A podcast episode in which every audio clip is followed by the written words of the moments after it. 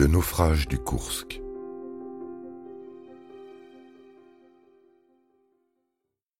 Le porte-parole de la marine envoie un fax aux médias. Il explique qu'un sous-marin russe, ne transportant pas d'armes nucléaires, s'est posé sur les fonds marins suite à un incident technique mineur.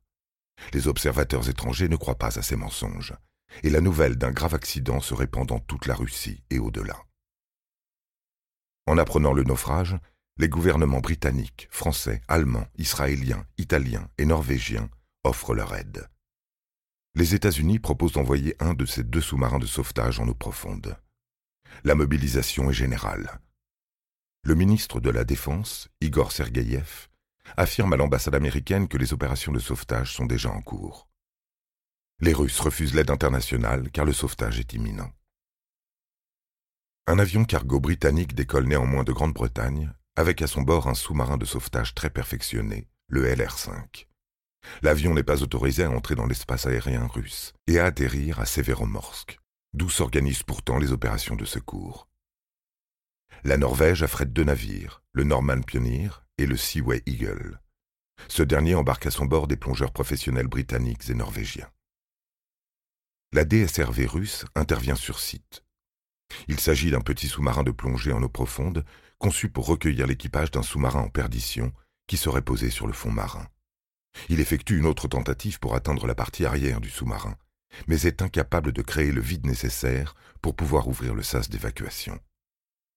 Puis, le navire de sauvetage Altaï tente d'attacher une cloche de plongée col-au-col au Kursk. Ancêtre des scaphandres et des bathyscaphes, elle permet de se déplacer sous l'eau. Mais l'opération échoue à nouveau. La presse internationale s'interroge sur l'efficacité des secours et interpelle Vladimir Poutine. Cinq jours après le naufrage, le président russe intervient dans les médias depuis son lieu de vacances. Il affirme que la situation est critique, mais que la flotte du Nord a toutes les compétences pour effectuer le sauvetage sans faire appel à l'aide étrangère. Les familles des marins s'insurgent. Leurs pères, leurs fils, leurs frères sont en train de mourir, et le président continue tout tranquillement à se reposer dans le sud du pays. Elles ne connaissent même pas la liste officielle des marins embarqués à bord du Kursk. Et comme tous les sous-marins nucléaires, il est pourvu de deux équipages. Le gouvernement refuse de diffuser une liste des marins portés disparus, y compris à leurs familles, jusqu'à ce qu'un journaliste de la Pravda verse 18 000 roubles à un officier pour obtenir cette liste. Le gouvernement russe tente alors d'empêcher les journalistes d'entrer en contact avec les familles des victimes. Une semaine après le naufrage, l'état-major rencontre les familles. La conférence est filmée. Une mère se lève et se met à invectiver le vice-premier ministre. Sa harangue est bouleversante de détresse. Qu'avez-vous fait pour les sauver? Quelle décision stupide avez-vous prise? Combien de temps ça va durer? Nos fils sont payés cinquante euros par mois et maintenant ils sont enfermés dans cette boîte de conserve. À quoi me sert d'avoir élevé mon fils? Vous avez des enfants, vous? Non, c'est sûr, vous n'en avez pas. Vous ne pouvez pas me comprendre. Vous ne comprendrez jamais rien, vous, les gens du pouvoir. Vous ne pensez qu'à vous engraisser. Nos marins n'ont rien pour vivre et souvent pas de travail. J'en ai marre de ce merdier. Pourquoi notre vie tourne-t-elle au cauchemar?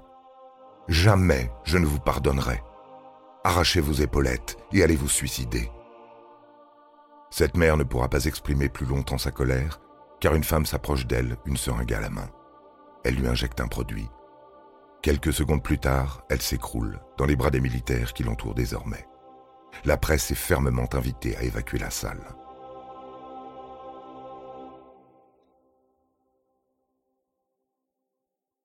Le 17 août 2000, cinq jours après l'accident, le président Poutine finit par accepter les offres d'aide des gouvernements britanniques et norvégiens. Le 19 août, à 20 heures, le bâtiment norvégien Norman Pioneer arrive sur zone avec le véhicule de sauvetage submersible de type LR5 à son bord. Il est placé sous surveillance.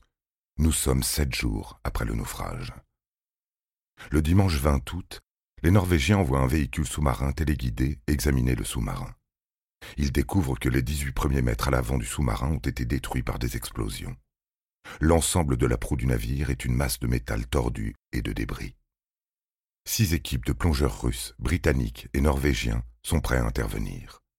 Mais les officiers supérieurs russes imposent des restrictions aux plongeurs qui entravent les opérations de sauvetage. Ils n'ont pas le droit d'aller vers l'avant du sous-marin où l'explosion a eu lieu. Les plongeurs décident de tenter l'ouverture du sas à l'aide des bras mécaniques du sous-marin téléguidé, mais leur tentative échoue. Les experts russes qui ont conçu le Kursk expliquent aux plongeurs qu'ils doivent ouvrir la valve du sas de sécurité en le tournant dans le sens inverse des aiguilles d'une montre, sous peine de casser le dispositif d'ouverture. Mais ils décident de n'en rien faire et de tourner la valve dans le sens des aiguilles d'une montre. La valve s'ouvre en 25 minutes. Le sas est rempli d'eau de mer. La trappe supérieure du neuvième compartiment a inondé le sas, mais la trappe inférieure est restée étanche. Les plongeurs font pénétrer une caméra placée au bout d'une tige à l'intérieur du compartiment et constatent la présence de plusieurs corps. Les 118 marins à bord sont morts. Les plongeurs norvégiens découpent alors un trou dans la coque au niveau du huitième compartiment. Seuls les plongeurs russes sont autorisés à le franchir. Ils ouvrent la porte dans la cloison qui sépare les huitième et neuvième compartiments. Progressant peu à peu à l'intérieur du sous-marin, l'adjudant Sergei Shmigin découvre la dépouille du capitaine-lieutenant Dimitri Kolesnikov. L'ensemble des corps retrouvés dans le compartiment présente des traces de brûlure. Trois corps sont si carbonisés qu'il est impossible de les identifier. Les plongeurs russes retirent des documents secrets, un journal de bord et remontent un total de 12 corps présents dans le 9e compartiment.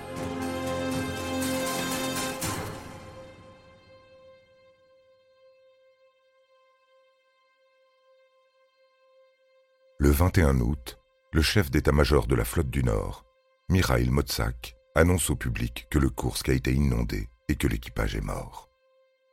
L'amiral Popov intervient lui aussi à la télévision. Il demande pardon pour les hommes morts à bord du Kursk. Que s'est-il passé à bord?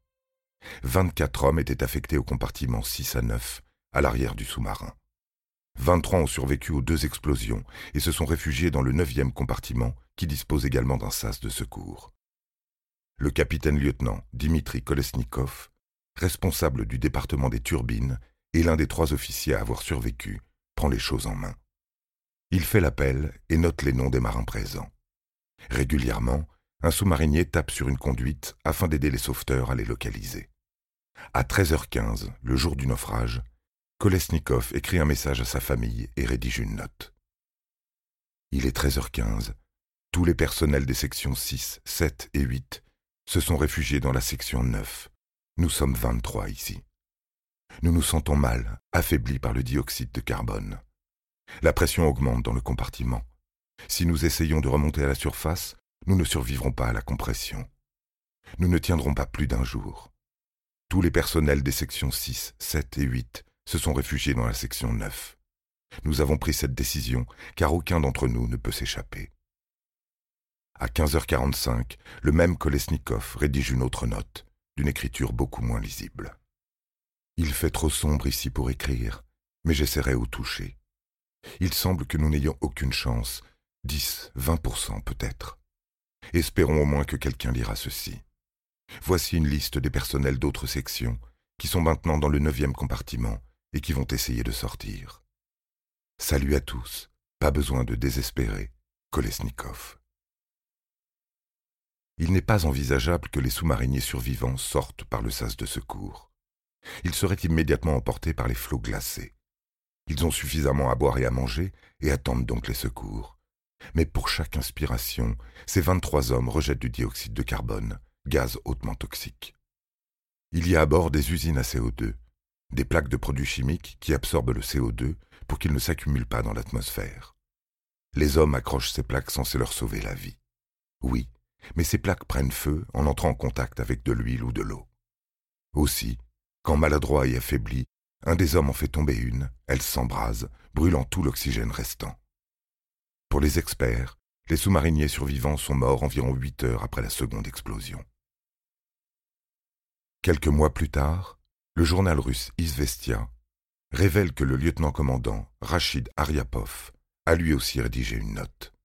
Il occupait un poste de commandement au sein du sixième compartiment où le réacteur nucléaire était situé. Il a écrit sur une page de roman policier qu'il a ensuite enveloppé dans du plastique et mis dans sa poche. Elle sera retrouvée sur sa dépouille après son évacuation. Selon lui, c'est l'explosion d'une torpille qui est à l'origine du naufrage. la marine et le gouvernement russe vont devoir répondre aux questions des familles et de la communauté internationale. Pourquoi le Kursk n'a-t-il pas fait surface?